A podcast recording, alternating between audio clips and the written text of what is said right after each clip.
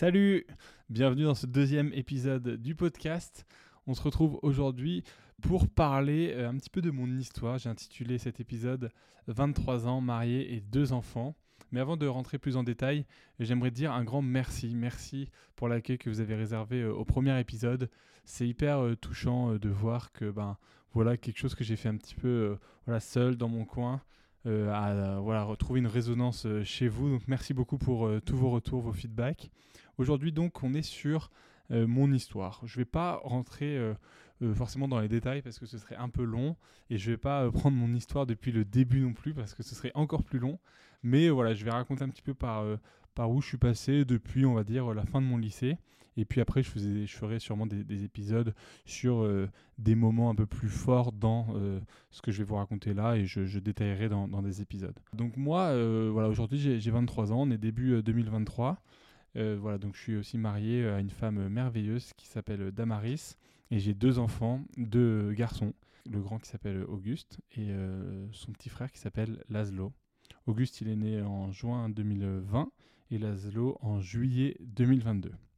Jusque-là, ça va, je connais.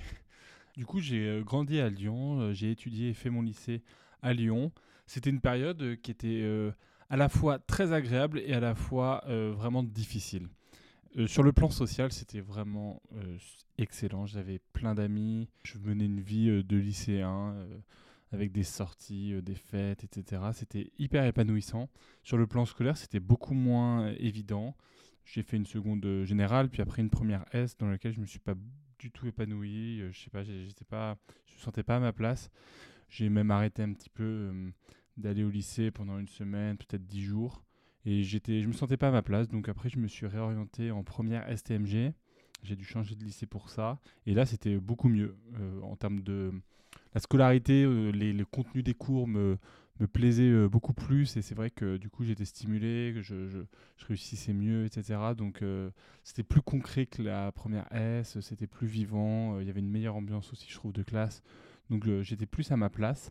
Mais quand même, il y avait ce truc de, voilà, mes amis euh, étaient en terminale quand moi j'étais en première. Ils allaient aller euh, en études supérieures l'année d'après. Puis moi, j'allais quand même rester au lycée en terminale.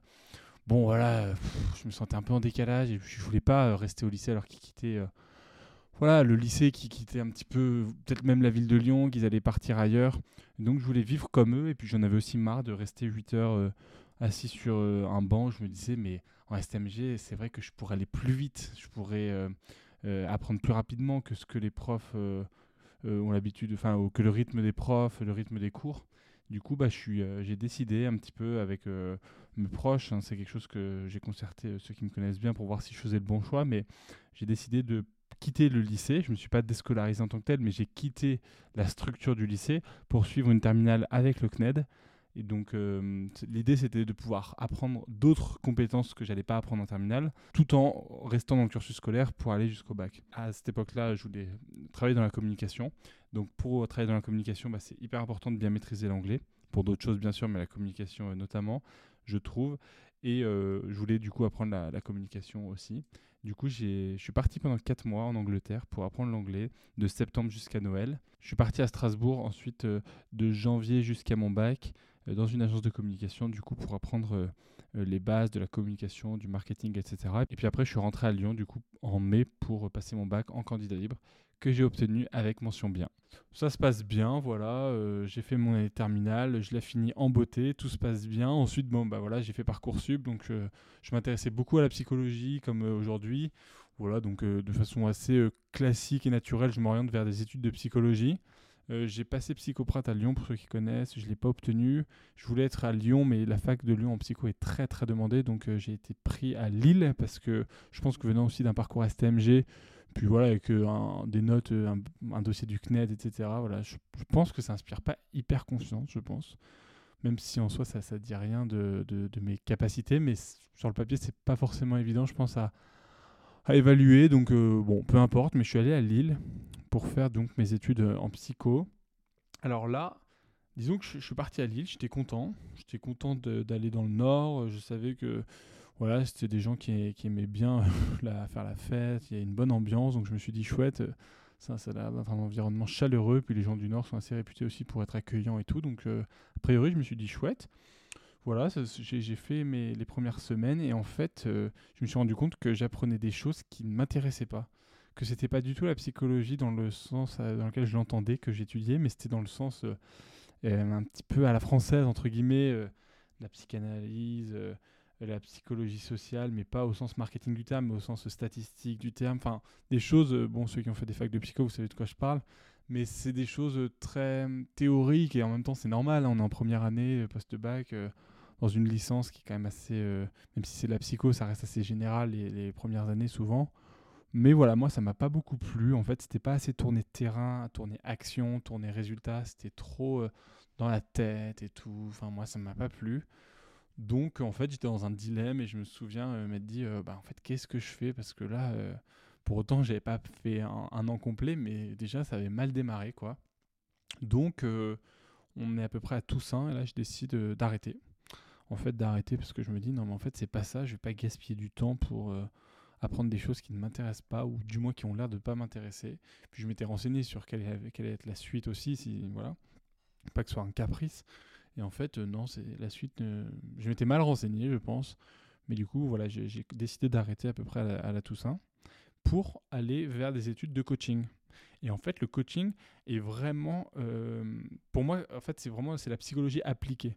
C'est comme ça que je vais le dire. Alors, c'est pas du tout ça le coaching, enfin, de façon théorique, c'est pas du tout ça. Mais pour moi, c'était comme ça, c'est de la psychologie appliquée à la réalité, appliquée à des relations humaines, appliquée à des systèmes collectifs. C'est comprendre comment se passent euh, nos relations, comment se passe ce qui se passe à l'intérieur de nous, et pour en faire quelque chose. Et moi, je trouve qu'il y avait vraiment ce côté action, ce côté, euh, euh, voilà, je, tire des conclusions, je sais pas, de, mes émotions, de cette relation, de je ne sais quoi, et j'en fais quelque chose. Et voilà, donc pour moi, ça m'allait complètement. J'ai démarré, pas par des études de coaching en tant que tel, mais par des études de, PNL, programmation neurolinguistique, que j'ai fait à Lyon, avec un cher Paul Pironnet. Euh, une personne que j'apprécie euh, énormément, qui inspire beaucoup de personnes et qui, euh, qui voilà, est très connue dans la PNL. Enfin bon, je pense que j'en reparlerai aussi de mon parcours en PNL qui m'a fait beaucoup de bien. Donc voilà, c'est apprendre un petit peu les, les systèmes du cerveau pour mieux comprendre comment ça se passe dans notre tronche, comment ça se passe là, les programmations en fait qu'on a pour pouvoir avoir une meilleure qualité de vie en fait en modifiant certaines programmations qui nous desservent, en augmentant des programmations qui nous servent, etc. Donc j'ai fait ça pendant euh, un an, parce qu'après c'est des formations par jour, c'est pas euh, des cours du lundi au vendredi, hein, c'est des formations, puis après on, arrête, puis moi j'ai étudié euh, dans mon coin, puis après je retourne en formation, donc c'est un petit peu comme ça saccadé on va dire. Mais je suis allé jusqu'au niveau 3 sur 4, le niveau praticien PNL. j'ai passé la certification que j'ai obtenue. Et puis c'est que par la suite, donc là on est en 2018, on passe en 2019, où j'ai passé euh, des études, euh, j'ai fait des études de coaching, de coaching avec euh, une école qui était proche de Paul Pironnet Institut, qui s'appelle l'école de coaching francophone. Donc là, j'ai fait un parcours de coaching qui, qui était génial aussi, où j'ai appris voilà, plutôt là dans comment accompagner en fait, les bases d'un accompagnement, la, posture d'un coach, la posture pour accompagner. là, c'était plus sur c'était pas des outils d'accompagnement, mais c'était sur euh, la forme, comment on accompagne, mais aussi sur le fond, parce qu'il y avait aussi euh, des outils pour accompagner euh, à l'intérieur de cette formation. Donc c'était très complet. Et là, je me suis vraiment éclaté, j'ai adoré ça. En parallèle, j'avais des accompagnements quand même. Je commençais déjà à accompagner en orientation scolaire. J'accompagnais des, lycéens. Donc là, on est en 2019, voilà, les études se passent.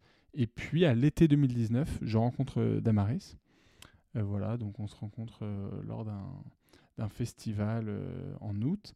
Et puis rapidement après, elle tombe enceinte et on attend Auguste. Et donc c'est vrai que là, pour moi, on est en septembre là. Elle, elle habitait à Laval, moi à Lyon, donc on n'était pas très proches parce que Laval c'est entre Rennes et, Le Mans, donc c'est à l'entrée de la Bretagne là dans l'Ouest. Et c'est vrai que moi j'avais pas les sources de revenus suffisantes pour pour subvenir aux besoins d'une famille, même si euh, Damaris comptait euh, continuer de bosser, hein, c'était pas la question, mais euh, voilà, moi j'étais encore dans une période d'études, de formation, pas tant dans une période d'activité professionnelle intense et enfin, active et, intense, on va dire. Et donc là, à partir de septembre, bon bah j'ai continué comme ça mes accompagnements jusqu'à Noël et puis après je me suis dit euh, ça va pas ça va pas aller. Euh, j'ai besoin encore de me former, j'ai pas assez de volume en termes de coaching pour pour ramener suffisamment d'argent pour qu'on puisse vivre décemment quoi. Donc là j'ai cravaché. Là, j'ai cravaché. Je pense que je ferai un épisode là-dessus parce que c'était une période hyper intense. Mais en, novembre-décembre, j'ai commencé à activer mon réseau, à voir comment je pouvais trouver des missions pour euh, avoir plus d'argent, très concrètement. Et donc là, j'ai sorti une autre casquette que j'ai, c'est la casquette euh, du communicant. Parce que je vous disais qu'en terminale, du coup, j'ai passé six mois en agence de communication à apprendre des, techniques, de, des, des, compétences en communication, on va dire. Et là, euh, j'ai sorti aussi cette casquette avec ce que j'avais appris pour le mettre au service, en premier lieu, d'associations qui ont des besoins en communication, mais qui n'ont pas besoin d'une expertise, parce que je ne me considère pas expert, mais je considère que j'ai des compétences. J'ai ciblé des, associations. Et donc, en plus de mes accompagnements de coaching, j'avais aussi des missions en communication. Et en fait, cette, cette, double casquette, euh, mais elle est super bien. Et aujourd'hui, j'ai toujours cette double casquette, à la fois de, consultant en communication et, de coach. Et j'adore en fait jongler entre les deux, avoir un jour pour l'un, un jour pour l'autre. Là, on est en janvier 2020, juste avant le Covid. Et donc là, je prends des missions. J'ai des missions, j'ai des missions, j'en ai plein. En fait, vraiment, j'ai un volume de travail qui est conséquent. Euh, c'est en fait le début pour moi de mon activité professionnelle parce qu'avant je faisais quelques accompagnements mais ça me remplissait pas euh, ça remplissait pas le frigo. Voilà, c'était en plus des formations, quoi. C'est normal. J'étais en période de formation, donc c'était juste pour avoir de l'argent un peu à côté. Mais euh, à partir de 2020, clairement, on était sur autre chose. J'avais énormément de travail. Euh, je travaillais euh, beaucoup, beaucoup. Heureusement, on n'avait pas d'enfant encore. Auguste n'était pas encore né parce qu'il va naître au mois de juin qui va suivre. Voilà, pour vous, pour vous dire juste un ordre d'idée, c'est-à-dire que j'ai gagné pendant 3 à 4 mois d'affilée jusqu'à 4000 euros ce qui pour moi était une somme énorme, et c'est toujours une somme conséquente, je trouve, surtout quand ça sort seulement de ses propres mains, en fait. C'est ça qui sortait juste de, mon travail, j'ai personne avec moi. C'est juste énormément cravaché, parce que aussi j'étais dans un objectif de me dire, quand Auguste va naître en juin, je veux m'arrêter l'été. Pour moi, je, je veux toujours être sur un rythme un petit peu de scolaire, comme Damaris, où elle s'arrête deux mois l'été, parce qu'elle est prof. Bah moi, je veux m'arrêter aussi. Il va naître début juin, enfin, il devait naître fin mai. Donc il faut que je puisse vivre tout le mois de juin, tout le mois de juillet et tout le mois d'août. Donc en fait, je veux m'arrêter trois mois, je ne veux pas travailler, je vais accueillir mon premier enfant en m'arrêtant. C'est une chose que, spoiler, que j'ai réussi à faire. Mais du coup, je cravachais aussi pour mettre de l'argent de côté. Et donc je me suis étonné à voir que je pouvais euh, ramener euh, comme ça cet argent. Donc j'avais une belle, euh, belle épargne de côté pour pouvoir vivre durant ces trois mois. Ensuite, il y a le Covid. Donc j'ai continué mes missions et après la naissance d'Auguste. En juin, le 5 juin 2020. Je me suis arrêté trois mois, c'était super. J'ai adoré. Euh, on m'avait tellement dit des choses sur l'arrivée d'un premier enfant que ça m'a fait énormément de bien de m'arrêter pour voir comment vraiment moi je le vivais. je me rends compte que c'était moins dur que ce qu'on m'avait dit. La naissance de Laszlo, euh, enfin la naissance pour moi d'un deuxième enfant est vraiment plus dure. Euh, J'aurai l'occasion, je pense, d'en reparler. Mais du coup, voilà, je me suis arrêté trois mois on n'était pas sur un été euh, très, euh, comment dire, euh, énergique, je sais pas, mais voilà, on était sur un été avec un petit bébé, donc on est allé dans la famille à droite à gauche. Je me souviens plus très bien ce qu'on a fait, mais je me souviens que on n'a rien fait de fou parce que ben, on avait juste un bébé de quelques semaines avec nous et c'est bien normal. Mais ça m'a fait super beaucoup, beaucoup, de bien de, de m'arrêter. J'ai repris en septembre le travail, hop hop hop, j'ai stabilisé l'activité jusqu'à arriver en septembre 2021, donc un an plus tard, où là, en fait, entre-temps, on s'est marié en 2021 et puis on a eu un projet d'acheter une maison. Et donc, euh, bah, en étant indépendant, c'était un peu compliqué. Donc, j'ai euh, pris euh, un CDI en communication, parce qu'un CDI en coaching, c'est un peu compliqué. Mais du coup, en tant que chargé de communication, j'ai pris un CDI aussi parce que je voulais me tester en fait au CDI. J'ai jamais eu d'expérience, pourquoi pas finalement me tester à l'expérience du salariat, qu'est-ce que c'est, euh, comment je réagis euh, à la vie d'équipe, comment je me positionne, comment euh, voilà en fait, c'est quoi en fait être salarié d'une entreprise? Même si une association, mais être salarié de façon générale, ça veut dire quoi et comment je le vis? Et donc, je voulais, voilà, pour plusieurs raisons, prendre un CDI que, que j'ai eu.